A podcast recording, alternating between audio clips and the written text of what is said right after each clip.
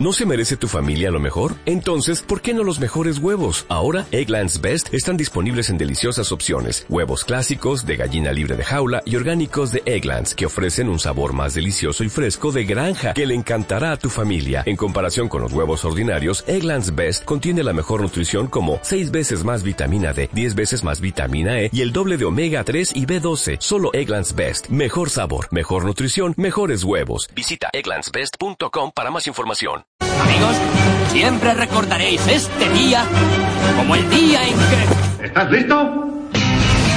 ¡Oh, sí!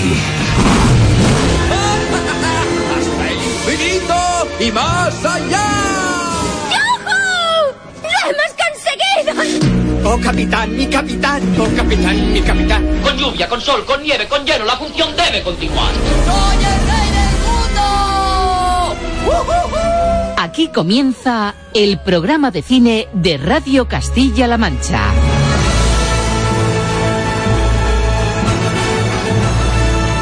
Presenta Roberto Lancha.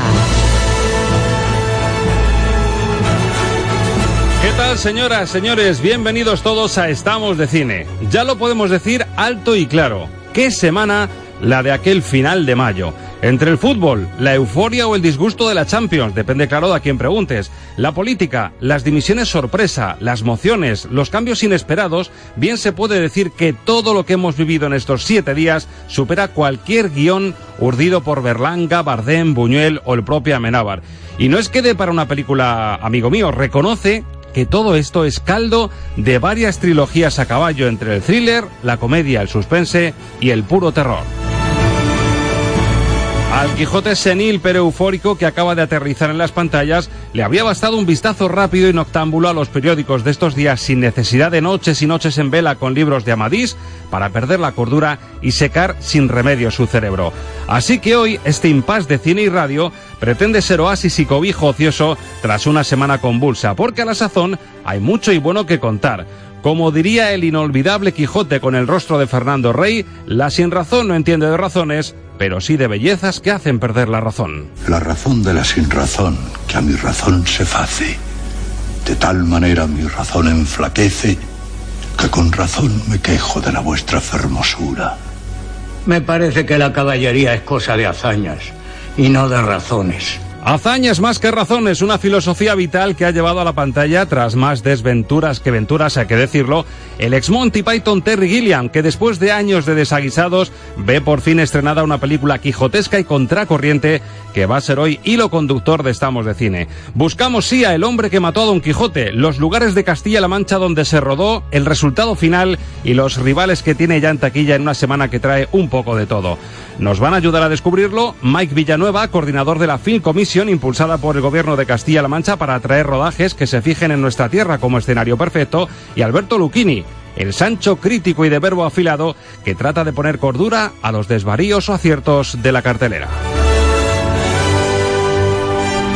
Pero habrá más nombres propios. El autor de Juego de Tronos, Super López, Dani Rovira. El protagonista de The Walking Dead, Carlitos de Cuéntame. Y una película que llegará en septiembre y a la que tenemos un cariño muy especial, El Pomo Azul.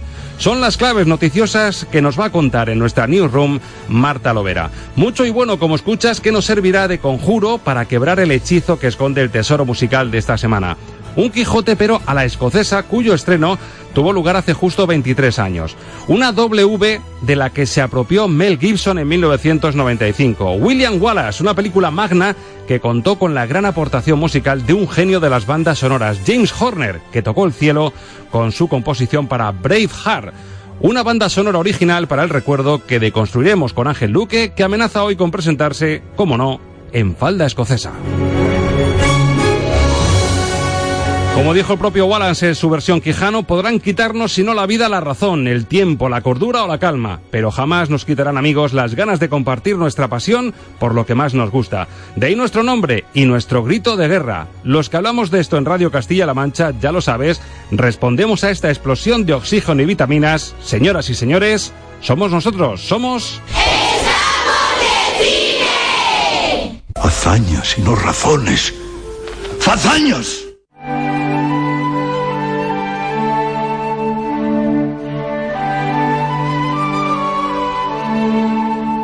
La entrevista de la semana en Estamos de Cine.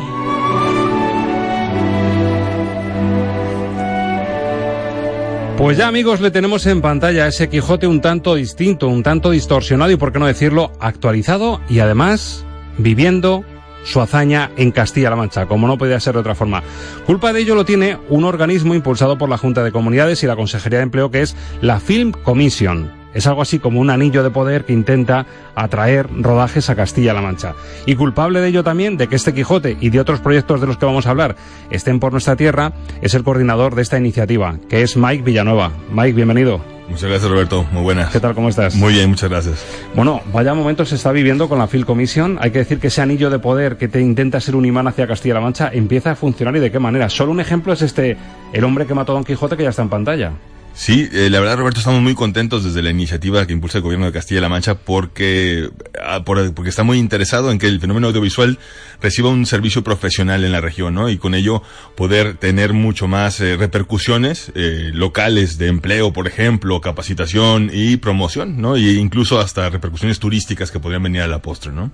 Adelantamos cómo se hace esto, es decir, cómo se consigue una vez que empezáis, porque lleváis cuánto, un par de años más o menos. Sí, de, de hecho, para serte muy franco, comenzamos ya muy pillados de tiempo con el proyecto del hombre que mató a Don Quijote de Terry Gilliam. Nosotros eh, comenzábamos la gestión y pues nada más pudimos auxiliarles muy poco dentro de la tramitación de los permisos, ¿no? Pero comienza por ofrecer eh, lo que nosotros llamamos una ventanilla única hacia la región. Es decir, el productor sabe que puede contar con nosotros para vincular todas las necesidades que tenga eh, y que podamos funcionar como ese ente que coordina, por decir así, las autoridades competentes en cada tipo de permiso que tramitamos. Aquí en España hablamos, seguro ya lo sabes, es, hay que decir que Mike es nacido en México, pero es tanto castellano-manchego como consorte, como de adopción ya, ¿no? De, Sí, de Ciudad Real, asociado a. Ciudad Real. Totalmente, sí. Mi familia está en, en Ciudad Real y tengo un hijo también ya aquí nacido, en- eh, nacido en México, pero está donde aquí ya tiene mucho tiempo también aquí, ¿no? Aquí en España te decía, usamos la regla de las tres Bs, bueno, bonito y barato.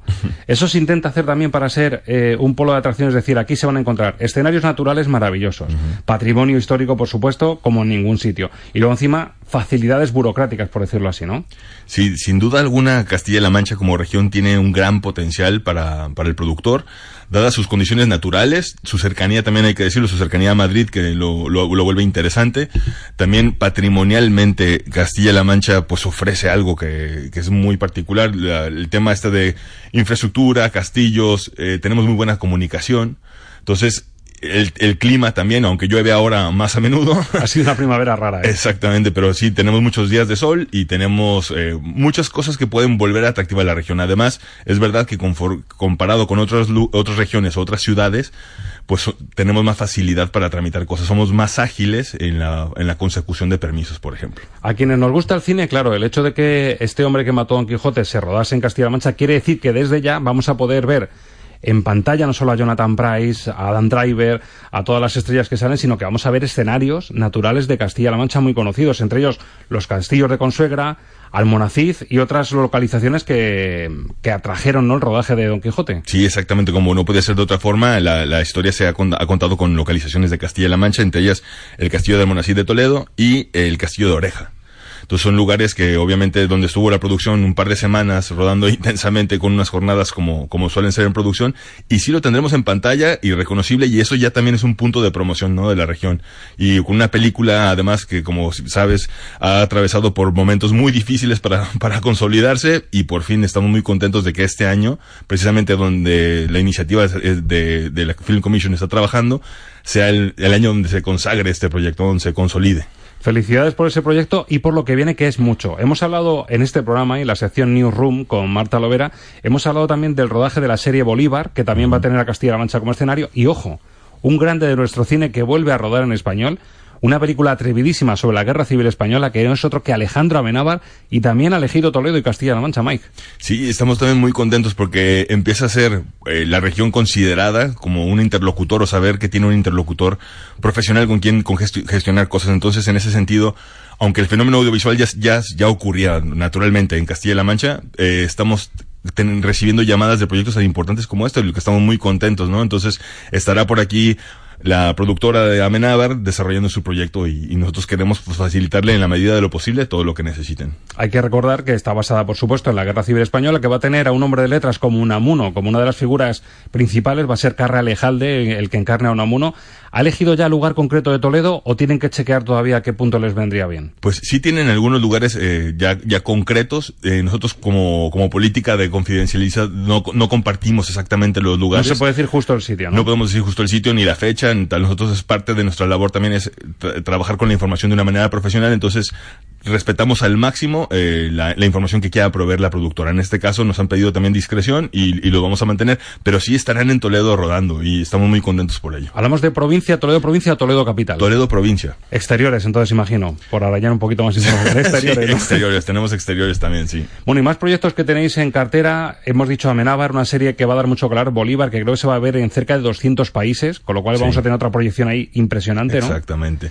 Sí, ahora, ahora también con el fenómeno de las plataformas VOD, De video on demand como Netflix y como Hulu y como todas estas plataformas, lo que ofrecen es la, una proyección impresionante de promoción. En, eh, este caso, la de Bolívar, es una apuesta de Caracol TV, la, la, compañía colombiana, por levantar el listón de la producción de ficción, de, series, y entonces están invirtiéndole bastante y contar con escenarios naturales para ellos suponía un, una gran ventaja. Entonces, esa promoción nos va a venir directamente porque vamos a estar proyectados en 190 países a través de la plataforma de Netflix. Mike, enhorabuena por el trabajo que estáis haciendo, enhorabuena por convertir a Castilla-La Mancha, porque es cierto, en ciudades como Toledo, que tienen ese patrimonio, te vienen recuerdos históricos de grandes películas que se han rodado aquí, pero no era una constante, no era algo que estuviese, digamos, eh, tan bien engrasado como ahora, y seguro que esto crece y nos seguir dando buenas noticias como esta. Muchísimas gracias, Roberto. Sí, estamos muy contentos. Creemos que tenemos mucho potencial como Castilla-La Mancha que ofrecer y queremos de verdad llevar también el fenómeno. Eh, primero lo estamos midiendo el fenómeno audiovisual que, como te comento muy sinceramente, ya ocurría, pero ahora estamos midiéndolo y propiciándolo, ¿no? Entonces queremos que cada vez este fenómeno también se reparta a más zonas y a más provincias de la región, ¿no? Tenemos, tenemos mucho trabajo también por hacer por ahí. La visita Estamos de Cine en directo en nuestros estudios de Mike Villanueva, el coordinador de la Film Commission de la Junta de Comunidades. Mike, mucha suerte. Muchísimas gracias, Roberto. Hasta siempre.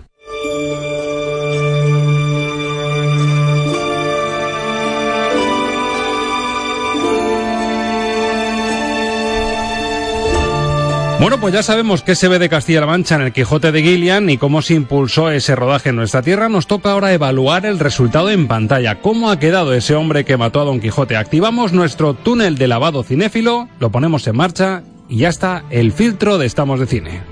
Los estrenos de la semana en el filtro Lucchini.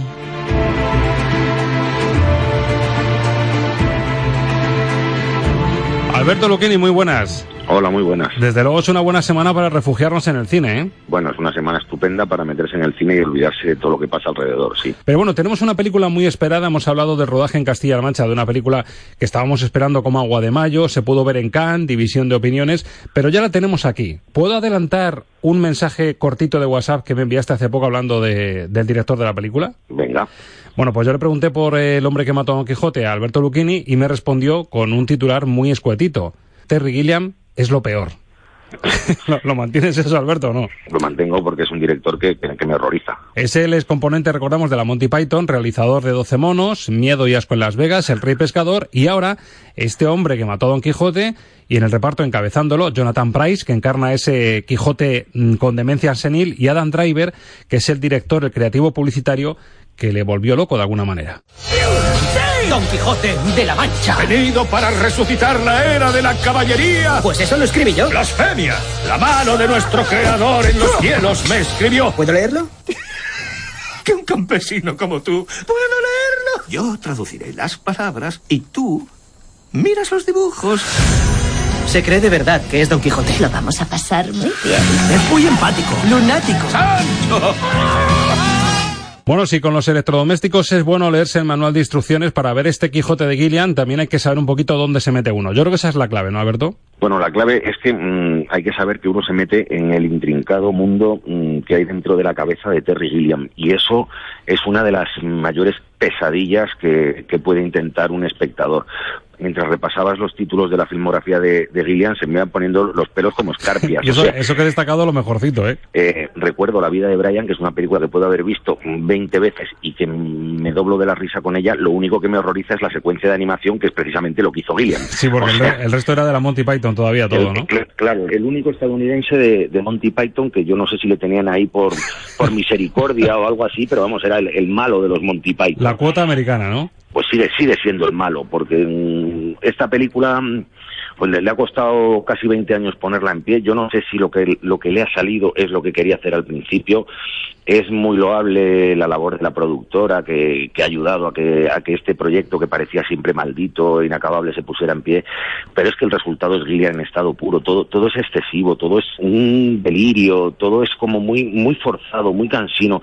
Y, al final, más que una visión del Quijote, es una visión de Gillian de sí mismo y de sus luchas contra la industria y, y su lucha por sacar adelante su creatividad y, de verdad es cansina, cansina. No hay en absoluto unanimidad como en las últimas semanas a la hora de puntuar y nos vamos a encontrar desde picos muy altos a favor a picos bajísimos en contra. Sobre 10, casi un notable para el hombre que mató a Don Quijote de Gillian, un 7 en IMDB roza el 6 en Film Affinity. Y si nos vamos a la puntuación sobre 5 estrellas, Sensacine, por ejemplo, puntúa bajito, solo 2 estrellas. Peor todavía en Cinemanía, solo una estrella y media sobre 5, no les ha gustado nada este Quijote de Gilliam. Y en Fotogramas, tres estrellas. En Metrópoli, ¿por qué apostáis? Yo apuesto más por el uno y medio que, que por el notable. Bueno, es uno de los atractivos de la cartelera. Este es el resultado de la crítica, la evaluación y el filtro de la crítica. Pero hay otra película que también yo tenía muchas ganas de ver en pantalla, porque vuelve un gran director, Roman Polanski, el realizador de La Semilla del Diablo, El pianista,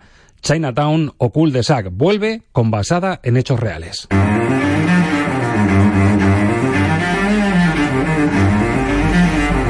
Con un argumento que recuerda muchísimo al Misery de Stephen King. Aquí nos encontramos a Emmanuel Señer, es una atormentada novelista de éxito que tiene que afrontar el reto de escribir otra novela después del exitazo que ha tenido la última. Eso algo muy conocido. También conocido que un admirador, en este caso admiradora, encima Eva Green, la magnífica Eva Green, es una admiradora que se acaba metiendo de una forma en la vida de la novelista que le acaba casi marcando el destino de la novela que tiene que escribir. Todos los escritores se inspiran en hechos reales, pero tú te niegas a escribir tu libro oculto. Más personal aún. Es como si alguien te estuviera controlando. ¿Qué va? Se le da muy bien escuchar, sabe prestarte atención. Te asusta escribir lo que tienes que escribir. No insistas con lo de mi libro oculto. Solo yo sé quién eres y qué puedes escribir. Un gran director experimentado, un buen guion que se basa en una novela de éxito, dos buenas actrices, un buen actor también en ese reparto internacional, como es Vincent Pérez, pero bueno, es que al final em, es como un plato de un restaurante, que todos los ingredientes sean buenos no significa que el plato esté bueno. Claro. Pues aquí ha pasado exactamente lo mismo a priori.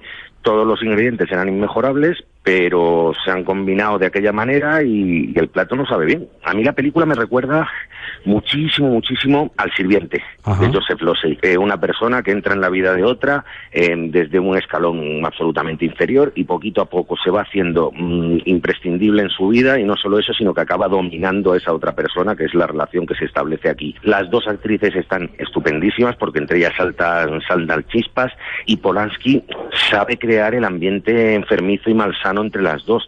El problema es que se queda en la superficie y luego mm, lo que es la historia naufraga bastante por culpa, yo creo, de un guion que, que está más pendiente de, los árboles que del bosque. Tiene momentos brillantes, pero en conjunto es una montaña rusa que va para arriba, que va para abajo, que le sobran escenas, que otras mm, da la impresión de que se han quedado cortas.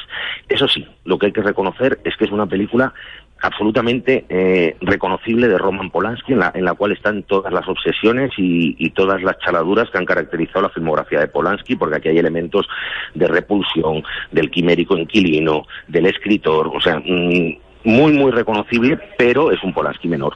Bueno, que toda esta mezcla no acaba de salir bien se refleja también en la crítica. En esta es verdad que hay discrepancias, pero más o menos hay un hilo común, en torno al bien bajito. Por ejemplo, sobre 10 un 5,6 eh, nos encontramos de media en IMDB.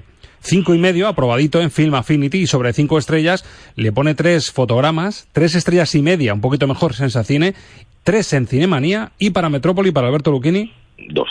El que busque desengrasar después de este agobio que nos mete Polanski en basada en hechos reales, que no busque la siguiente película porque estamos hablando de terror puro y duro.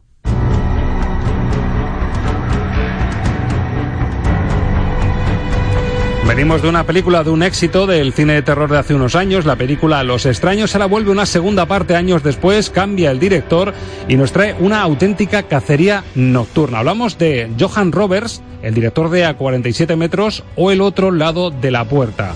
Lo que nos cuenta es esa encerrona, esta vez de una familia, con ese trío calavera, se podría decir, de tres extraños que con las caretas correspondientes nos van a hacer pasar un malísimo rato. Creía que estábamos solos. ¿Pero qué? Papá. ¡Dejadnos en paz! Acabamos de empezar. Bueno, y si hablamos de comparaciones, antes salía a colación Misery de Stephen King al hablar de la última de Polanski, y esto es que me remite a mí a Funny Games de Haneke desde el principio, Alberto. Pero, pero clavado, o sea, parece, parece que fuera un remake directamente de Funny Games, un poquito más, más bestia y menos sutil, pero el argumento es exactamente Sobre el todo mismo. el de la primera, ¿no? El que lanzó un poco a la fama este posicionamiento de película. Claro, el problema de esta película es que existe Funny Games. Claro. De verdad que es una de las películas que no la haya visto se la recomiendo porque es, eso sí que es pasar miedo y no y no las películas de terror con mucha sangre. Y sin careta, ¿eh? Y sin careta, sí, sí, a, a cara descubierta y, y con cara de buenos chicos los protagonistas. No, no, esa, esa película a mí me puso la carne de gallina, increíble la película de, de Haneke, y bueno, Los extraños se basó un poco en eso, y ahora es rizar el rizo, con lo cual el resultado es un poquito excesivo, ¿no? de originalidad cero, todo muy rutinario. Y luego hay una cosa que a mí me molesta mucho en las películas de terror. Cuando el director mm, demuestra cierta incompetencia para, que, para mm, buscar recursos visuales y recursos narrativos y todos los sustos eh, los basa en que de repente hay un, mm, un estruendo musical. O sea, tú estás con la musiquita baja y ¡pum, pum! Y entonces te pega el sobresalto, pero por la música, no porque esté la película bien hecha. Bueno, pues la- las calificaciones aquí es cierto que son más bien bajitas, aunque sorprende alguna puntuación que vamos a repasar. En Film Affinity sobre 10 puntos, un 4,4, suspende. Aprueba justito según IMDB, un 5,4. Y si nos basamos en las 5 estrellas, 3 estrellas, por ejemplo, Cinemanía, 3 y media en Sensacine, me sorprende las 4 estrellas que le da Fotogramas y me da que la media la va a bajar bastante Alberto Lucchini porque no le ha gustado nada la peli. Eh, sí, es un uno. Un uno, con lo cual, un suspensísimo para, para los extraños cacería que me temo que va a funcionar bien en taquilla. Pues tiene toda la pinta de que va a ser de, las, de los estrenos de esta semana la película más taquillera. Por cierto, hablando de taquilla, aviso a navegantes, Han Solo, primer aviso para Lucasfilm, para Disney, para los superhéroes y para las supersagas. Ojo que igual estamos saturando un poco la pantalla de, de estas apuestas, ¿eh? Hombre, es que yo creo que Disney está matando la gallina de los huevos de oro, porque las, las cifras de Han Solo están muy, muy lejos de lo que cabía esperar de, de una entrega de la Guerra de las Galaxias. Y es que ha hecho menos de la mitad de lo que hizo Deadpool 2.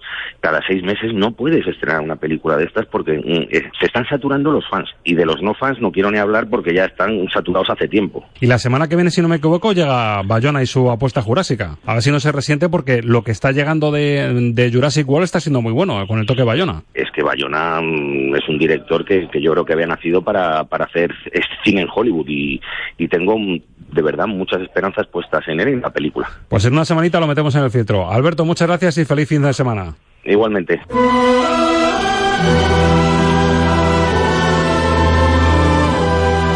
Estamos de cine.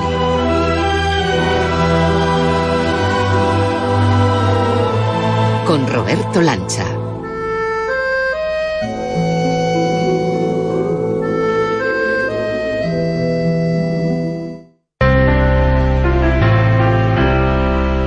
Newsroom.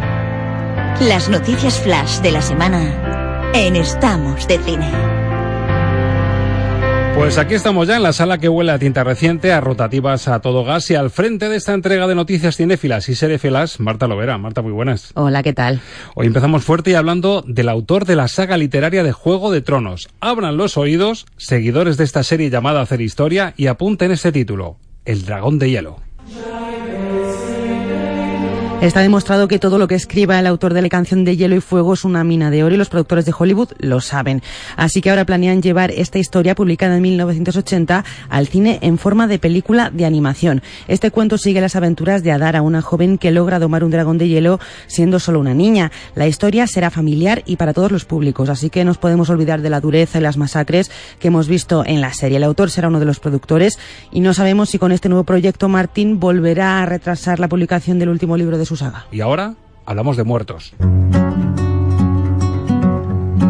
Porque pasamos del creador de los gélidos caminantes que acechan más allá del muro a otros zombies más podridos, pero también exitosos, ¿eh? los de la serie The Walking Dead. Aquí recomendamos a los fanáticos que saquen la pastilla de la tensión, me incluyo entre ellos, porque el gran protagonista, Andrew Lincoln, el actor que encarna al incombustible Rick, Rick Grimes, ha anunciado que abandona la serie tras la novena temporada, es decir, la que se está rodando justo ahora, Marta.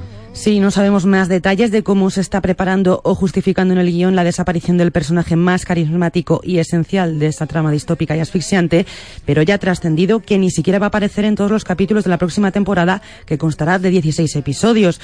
Un duro golpe para los fans que van a tener que despedirse de una de las piezas nucleares de esta historia de zombies y supervivencia que adapta un cómic de éxito. Habrá que ver cómo se reinventa la serie, si es que lo hace, sin la presencia de este sheriff con el que empezamos a descubrir que el planeta está sucumbiendo a un virus letal y al que aunque le paguen un poquito más, me da que se va a ir, tiene que ver con una música que seguro que también te suena. Cuéntame, tú que has vivido. Porque no es la única salida impactante que hemos conocido esta semana aquí en España, la serie más exitosa y longeva de la televisión se va a quedar sin el niño que comenzó contándonos la historia de los Alcántara. Carlitos se despide de Cuéntame. Esto es como si nos dejara a todos, o sea, nos está abandonando a todas las familias de España. Al menos ese es el sentimiento general que ha provocado esta noticia. El actor Ricardo Gómez abandona la serie tras nada más y nada menos que 17 años poniéndose en la piel de uno de los hijos de los Alcántara. Una noticia que ha apenado a muchos fans que consideran que la serie no podrá seguir puesto que Carlitos es el narrador de la historia. De momento solo sabemos que el actor ha dejado la serie para dedicarse a nuevos proyectos. Así lo explicaba en Twitter diciendo que no recuerda su vida sin formar parte de Cuéntame y se despedía con un gif del final del show de Truman, muy adecuado porque es que le hemos visto crecer ante las cámaras. Exacto. Bueno, pues es una despedida triste, pero para no perder la costumbre tenemos que hablar también en esta sección de otro superhéroe que acecha en lontananza. Hemos hablado aquí ya de él, pero no es ni de Marvel ni de DC. Hablamos de un personaje patrio, Super López, cuya película ya tiene su primer tráiler.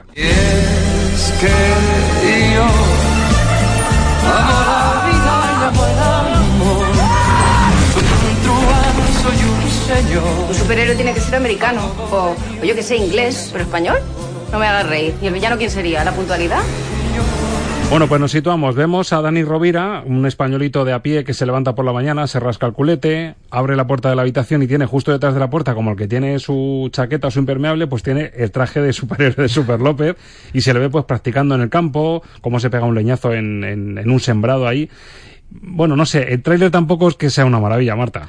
Pues no, la verdad, no dice mucho. Creo que quieren dar ese mensaje de, bueno, este es un superhéroe muy español, olvidaros de Marvel y de DC. Se le ve desayunando también un croissant ahí con, con, café con leche. Pero no dice mucho, y es que, bueno, ya lo hemos dicho, está basado en los cómics de Juan López Fernández. Han está protagonizada por Dani Rovira y cuenta con rostros conocidos como Maribel Verdú, Julián López o Alexandra Jiménez, que es a quien escuchamos en el tráiler, que es muy corto, dura menos de un minuto, y eso vemos al, al peculiar superhéroe a ritmo de Julio Iglesias, que también es un poco chocante. Eh, la peli la dirige Javier Ruiz Caldera, de Promoción Fantasma o Spanish Movie, y el estreno está previsto para el próximo 23 de noviembre. Y acabamos con una noticia que nos toca el corazoncito y que teníamos muchas ganas de anunciar en Estamos de Cine. Tiene que ver con este sonido y con estas frases. Regalamos casa. Sí, señor. Eh, júntense. Pero, ¿no es una broma? Está la iglesia como para echarte. Además, como buen cristiano, ¿no te han enseñado a ayudar a tu hermano? Nos gustaría que pasarais una... El Pomo Azul, una película a la que tenemos mucho cariño, protagonizada por una gran periodista de esta casa, actriz y maravillosa voz de doblaje y locución, Aurora González, un largometraje muy esperado que asociamos además a los inicios de este programa de Estamos de Cine, cuyas directoras, Monse Bodas y Raquel Troyano, consideramos casi madrinas de este programa y ya tiene fecha de estreno. Nos apuntamos, Marta, el 7 de septiembre. Sí, esa es la fecha para que por fin podamos ver en salas comerciales esta original historia que nos presenta a Soledad nuestra querida Aurora González, que junto a su pareja busca piso para iniciar una vida en común. Todo cambia cuando encuentran un anuncio en el periódico de una pareja de ancianos que regala su piso, pero eso sí, para conseguirlo tendrán que pasar una serie de pruebas extravagantes que generarán todo tipo de enredos. Esta comedia dramática ha sido rodada en lugares de la región como el Castillo del Colmenar de la Oreja, Yepes o Noblejas, además de en Madrid y Andalucía. Bueno, pues enhorabuena desde aquí a Monse, a Raquel, a Aurora y a todo el equipo del Pomo Azul. Con los tiempos que corren no es fácil hacerse hueco en el circuito comercial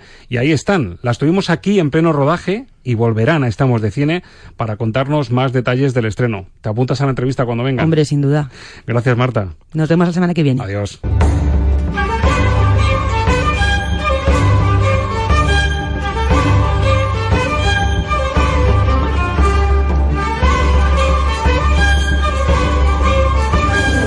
Estamos de cine.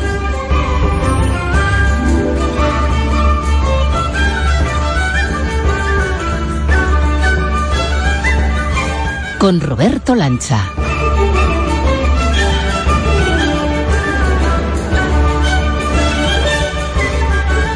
Con los ecos de un tema maravilloso que nos dejaba un excelente sabor de boca hace una semana, John Williams, en un horizonte muy lejano en nuestro homenaje a Ron Howard con John Williams y con Ángel Luque, nuestro experto en bandas sonoras. Ángel, muy buenas. Muy buenas. Hacer dúo con John Williams me gusta, porque John Williams y Ángel Luque juntos es algo, vamos. En apenas dos segundos de diferencia, ¿eh? Fíjate. Qué buen sabor de boca nos dejó, qué sorpresa. Eh, un horizonte muy lejano, que es una peli que ya dijimos que tampoco nos conmovió. Williams nos dejó esta absoluta maravilla en el año 92, pero en el 95, como decimos, tres años después, empezó a latir un corazón muy peculiar.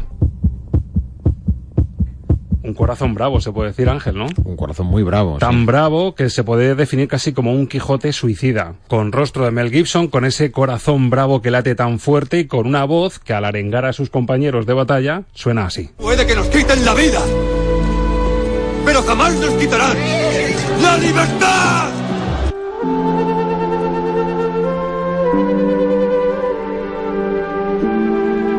Lo que ves es lo que oyes. Música para soñar cine con Ángel Luque.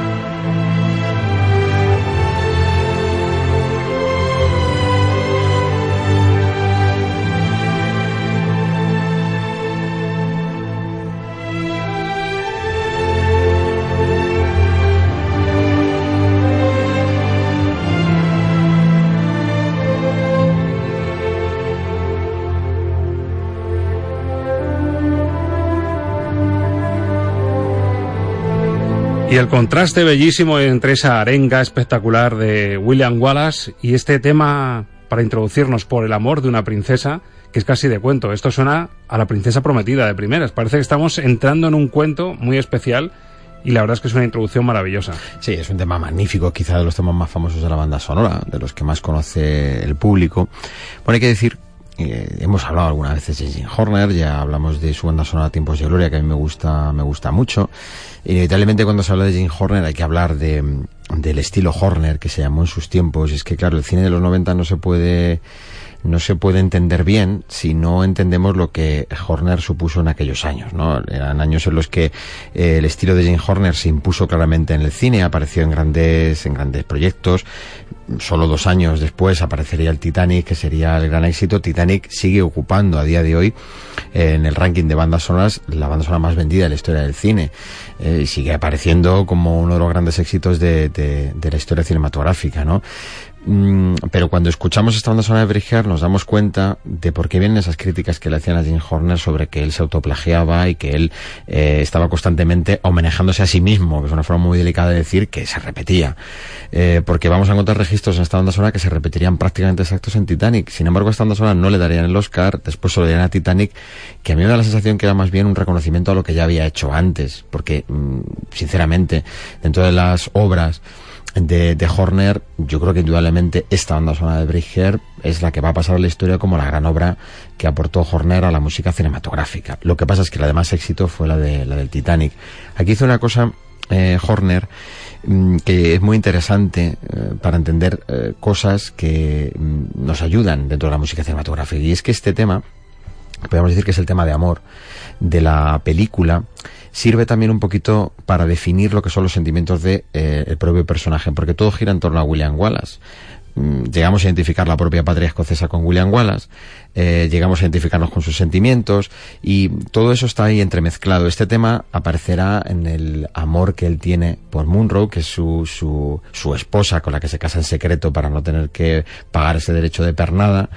Y mmm, después sabemos que ella muere y entonces comenzará no una historia de amor, pero sí una nueva aventura con la princesa, utilizando el mismo tema de amor. O sea, es decir, nos está hablando Horner, y esto es muy bonito en esta banda sonora, de que lo que vamos es siguiendo los sentimientos del personaje y cada vez que queremos identificar que el personaje amaba, lo vamos a identificar con esta música. Entonces eso Horner lo definía muy bien, lo hacía muy bien. Entonces cuando se observa la película uno se da cuenta, este es el mismo tema que utilizó cuando amaba a su esposa, es el mismo tema que utiliza cuando se eh, empieza a relacionar con la princesa, ¿no? Vamos haciendo el seguimiento del personaje por medio de la música. Horner tenía un defecto que le criticaba mucho y es que hacía bandas sonoras prácticamente sinfónicas. Es decir, llegaba a componer temas de 14, de 15 minutos que para los que odiaban a Horner, porque no tiene un término medio, Horner tiene gente que le odia mortalmente y gente que era un fan casi fanático, valga la, la redundancia. Y para los que le odian, una de las cosas que le criticaban es que hacía piezas larguísimas, ¿no? Este es el leitmotiv de cuando le late el corazón a este Sí, corazón bravo, es. pero en versión amor. Mm, sea su es. primer amor o luego esa princesa Sophie Marceau, que era el gran reclamo femenino de, de la película, Mm. también maravillosa. Hay que decir que mm, para mí Braveheart es como el Bailando con Lobos de Kevin Costner.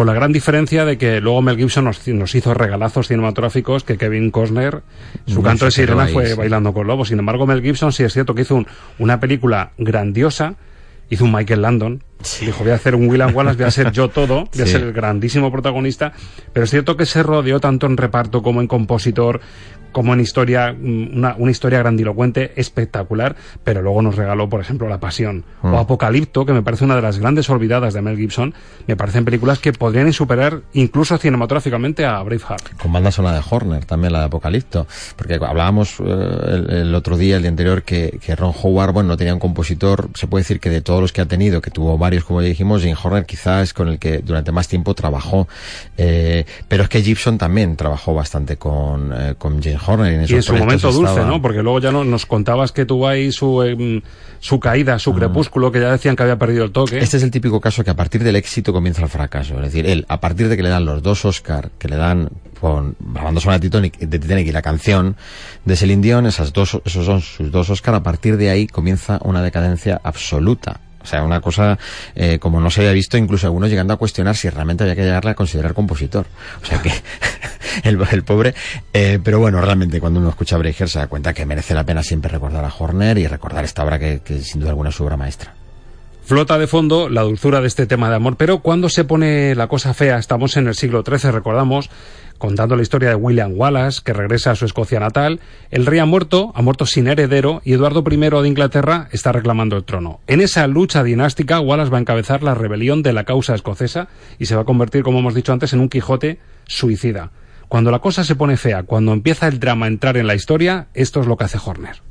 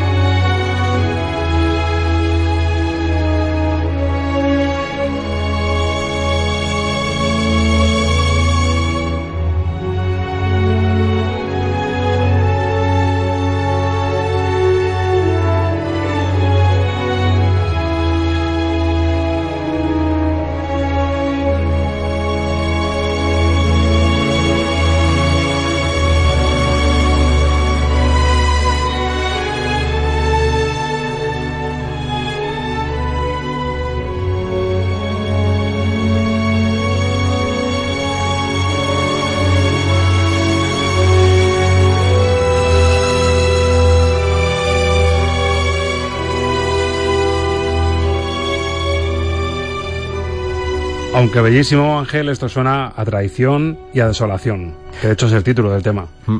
Todas las partes que en la, en la película se refieren a los conflictos históricos, a las batallas, a las refriegas, a mm, eh, los problemas, eh, por decirlo así, más políticos, que se identifican más con el sentido de patria y de, y de nación, etcétera, tienen como base este tema, este tema musical, es decir, todo es, bueno, no una gran desesperanza, sino como estamos viendo ahora en lo que estamos escuchando, siempre te termina invitando a que, bueno, la grandiosidad o la esperanza va a llegar en lo que está pasando, es decir, se aspira a que va a llegar, ¿no?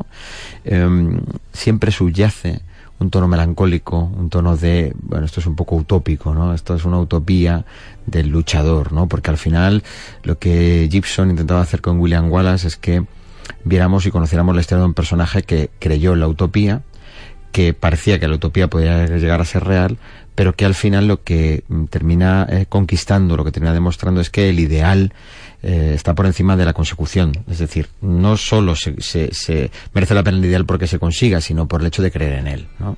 que es lo que vamos a ver hacia el final de la película realmente. ¿no? Hablábamos el otro día de arengas, de mm, el argumento cholista o de estos entrenadores que les gusta Sí. decir, mira, lo tenemos todo en contra. Puede que nos metan goles, puede que la gente nos sirve, pero ahí vamos a estar dándolo todo, ¿no? Por lo menos intentarlo. Sí, hay, sí, esta película tiene su momento de arenga, efectivamente, tiene algunos momentos así. Para mí, yo siempre que recuerdo arengas cinematográficas, para mí una que me, que me parece de las más bonitas que he escuchado, que es la de Enrique V de Kenneth Branagh. Bueno. Hay un momento para la batalla de San Crispín, hay un momento de arenga impresionante que hace Enrique V, Kenneth Branagh ahí, que es memorable, es para extractar el trozo, porque es una maravilla, con música de Patrick Doyle, una auténtica, una auténtica joya, y esta también lo, lo, lo tiene, y el espectador, que es lo más bonito, lo vive. Eh, cuando ves Bridger, esas tres horas que dura la película se te pasan eh, volando, porque pasan tantas cosas, y hay momentos tan grandiosos que...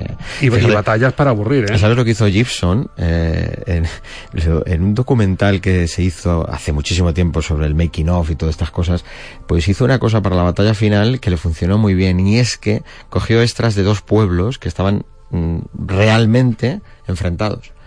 Esos extras eran los de un pueblo contra los de otro pueblo. Entonces el enconamiento se notaba... Bueno, hubo, hubo ambulancias y hubo urgencias y todo por allí, porque gente que aprovechó para, para vivirlo Bueno, le, real. gusta, le gusta la sangre a Mel Gibson. Ya en La Pasión nos dio una buena lección, ¿eh? Pero vamos, de extras nada, que fuera de verdad, ¿no? Es lo que buscaba. Bueno, seguimos disfrutando de la banda sonora de Braveheart, composición de- de James Horner. Entra en escena ahora, abran bien los oídos, el alegato de la princesa.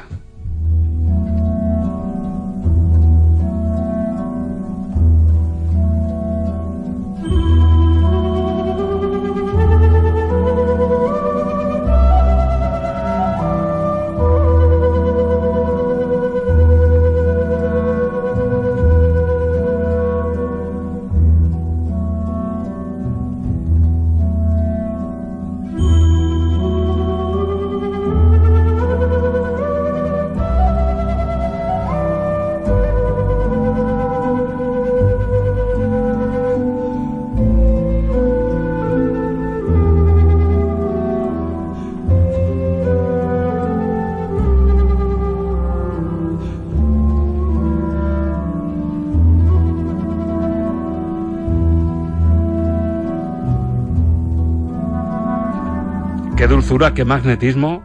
O sea, esto realmente te envuelve. Parece una canción hipnótica por completo. Claro, la música irlandesa, eh, la música celta, tiene siempre este doble, este doble eh, contraste, ¿no? La máxima viveza, la máxima expresión musical, aquí llevado por la gaita escocesa, que no es igual que la irlandesa, igual que no es igual que la gallega o que la asturiana. Las gaitas tienen una gran diferencia entre, entre ellas, y aquí se utiliza la gaita escocesa porque estamos hablando de la historia de Escocia, ¿no? Y luego los instrumentos de viento que tiene la música tradicional eh, celta son variadísimos, son variadísimos, diferentes tipos de whistle, de pequeñas flautitas que tienen diferentes tamaños y que depende del tamaño que tenga, si es el tono de la flauta, es una, una auténtica riqueza musical. Y se utilizan normalmente para la parte de la delicadeza, para las eh, baladas, mm, para la música de el fuego, del hogar, de la serenidad, del espíritu. Eso es lo que, lo que termina reflejándose con esos instrumentos, porque lo tradicional, no solo lo folclórico, no solo está asociado a lo festivo, sino también a lo intimista de la raíz. Es decir, cuando hablamos de los ancestros, cuando hablamos del legado, cuando hablamos de la vivencia en familia, cuando todo eso que está representado por la música folclórica, la música irlandesa, que tiene una riqueza inmensa, lo tenía. Y eh, Horner tenía una cosa muy buena y es que se, se solía rodear de músicos solistas muy importantes. Es decir, para hacer Onda Sola Apolo 13 busca un trompetista concreto. O sea, va buscando solistas específicos. Para Leyendas de Pasión busca un músico japonés específico para que toque ese instrumento que quiere, que quiere tocar. O sea, en eso era muy selecto para los instrumentos solistas, ¿no? Aquí utilizó la, la Sinfónica de Londres porque quería que fuera esta, la orquesta que tocara esta. Por eso, esa visión sinfonista que tenía la banda sonora y que tantos le criticaban porque decía que se salía un poco de, de qué es lo que la película necesita. Hombre, la banda sonora de Bridger está yo creo que bastante bien acoplada a la película, eso es la que la termina de hacer una obra maestra. No porque escuchada fuera sea muy bonita, sino porque luego utilizada dentro de la película tiene un valor muy, muy importante. El resultado, desde luego, es una joya absoluta de como banda sonora casi que imaginando esa consulta en la que nos sentamos de vez en cuando en el diván que colocas tú en la consulta, si hubiese chimenea, sonaría así. Sonaría así. Te iba a decir, menos mal que, que la consulta cuando nos sentamos hay mesa delante, porque si no, no te has fijado que hoy vengo con falda escocesa. A sí, Era- sí. no te has fijado en ese detalle. Y en las batallas de Braveheart hay unas cuantas gamberradas por ahí de los contrincantes. Sí, ¿eh? sí, sí. Bueno, llega el momento, se pone serio porque esta historia es una historia muy triste, muy extrema, y llega el momento en el que se juega con ese, esa llamada hacia la libertad, la ejecución del protagonista William Wallace.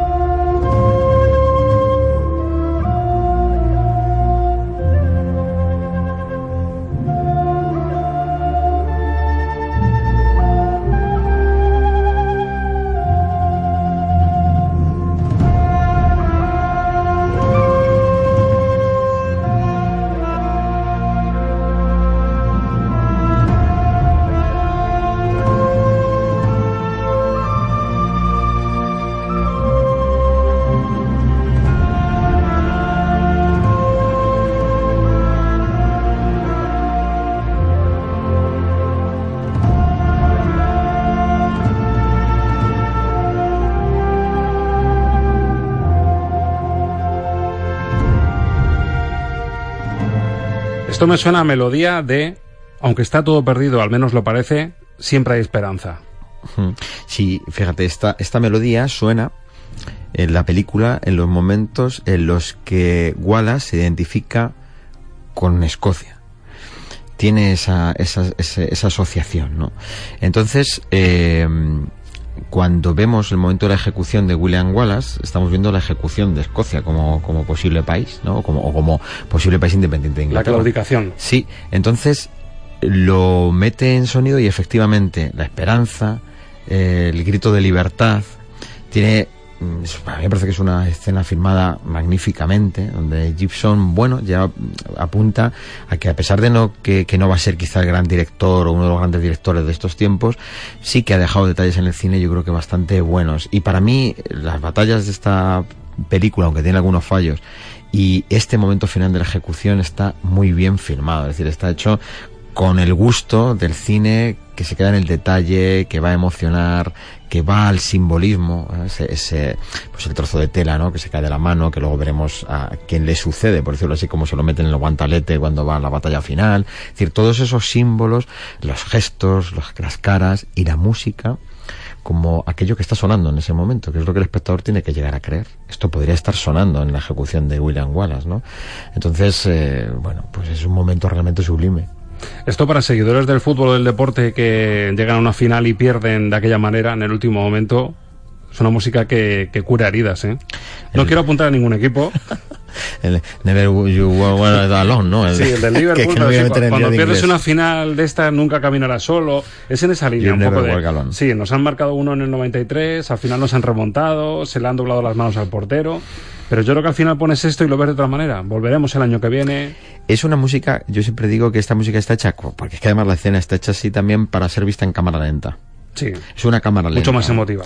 Claro, ¿cómo percibe el espectador la cámara lenta? Como una ralentización del tiempo, es decir, cuando todo se para, porque vamos a ver algo que es único y que por lo tanto merece ser presenciado casi de pie, ¿no? Por decirlo de alguna forma. ¿no? Instantes para el recuerdo, para Eso que es. se quede bien grabado. Entonces esos momentos también pueden ser grabados en cámara lenta, ¿no? Para verlos con, No hemos dicho con la épica. no hemos dicho no, no, vamos a entrar en eso. Bueno, y atención porque llega al final y cuando Ángel Luque apuesta por un broche final es por algo. Además me dijo, puedo revelar el. WhatsApp también, hay que escucharlo en condiciones, por lo menos los dos minutos de subidón hay que escucharlo. Seguramente digan los oyentes, ya lo que estoy oyendo ahora mismo es una maravilla. Una maravilla. O sea, ¿realmente hay un crescendo todavía mejor que este? Pues lo hay. Sí, lo hay. Para mí es uno de los mejores crescendos que, o sea, de una música que va creciendo, creciendo, creciendo, creciendo, creciendo hasta una gran explosión. Y si tuviera que elegir, decir, oye, de todas las bandas sonoras que hay con momentos así, que hay muchas, ¿cuál es uno que te parece muy simbólico? Yo te diría, estos dos minutos de la banda sonora de Brigera me parecen absolutamente magistrales. O sea, ya podría ser el resto de banda sonora una especie de, de patata mal envuelta, que esto ya merecería la pena, porque lo que pasa es que como pasan tantas de estas bandas sonoras, se queda para los créditos finales, que es lo que nadie escucha y lo de que nadie nos presta, prestamos atención. Y es donde el compositor despliega mucho de lo que te levantas de la butaca y te vas antes de tiempo, te estás perdiendo una joyaza de banda sonora impresionante. como esto que, que vamos a escuchar. Si estuviéramos en los 80 habría que decir, si están escuchando ustedes en el cassette, pongan a grabar. Aprieten Sí. los dos botones, el rec y el otro y el play, ¿verdad? Para grabar. No estamos en esa etapa, ahora tenemos podcast, se va a poder repetir las veces que queramos, pero sí les pido que abran bien los oídos porque este es el colofón, el broche final y el crescendo que ha elegido Ángel Luque para despedir Braveheart.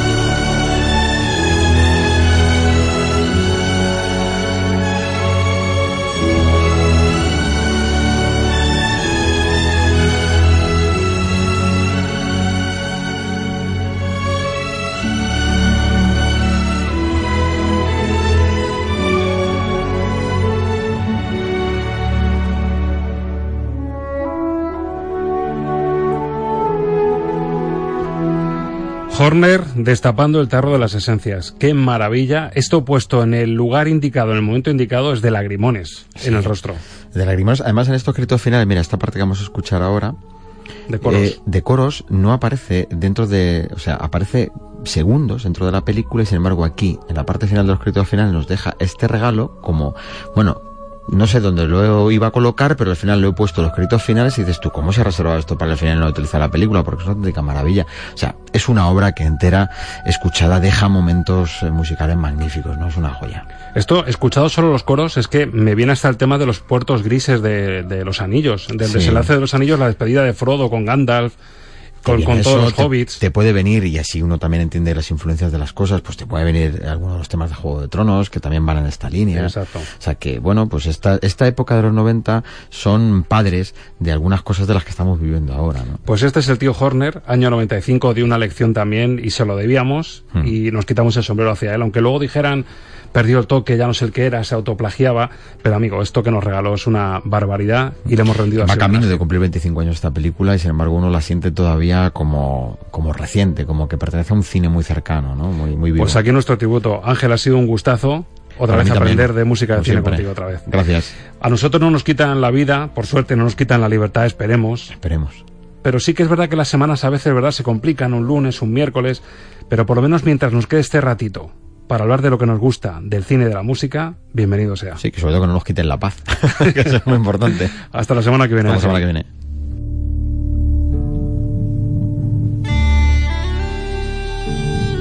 Amigos, y a ustedes lo dicho, sea como sea la semana, aunque tengamos esos días un poquito más flojos, ya saben que aquí en Estamos de Cine te reservamos esa butaca, una horita de radio y de cine para disfrutar, para estar en familia, para hacer y hablar de lo que más nos gusta, escuchar y dejar volar un poquito la imaginación. En Estamos de Cine te esperamos dentro de una semana. Que seas muy feliz.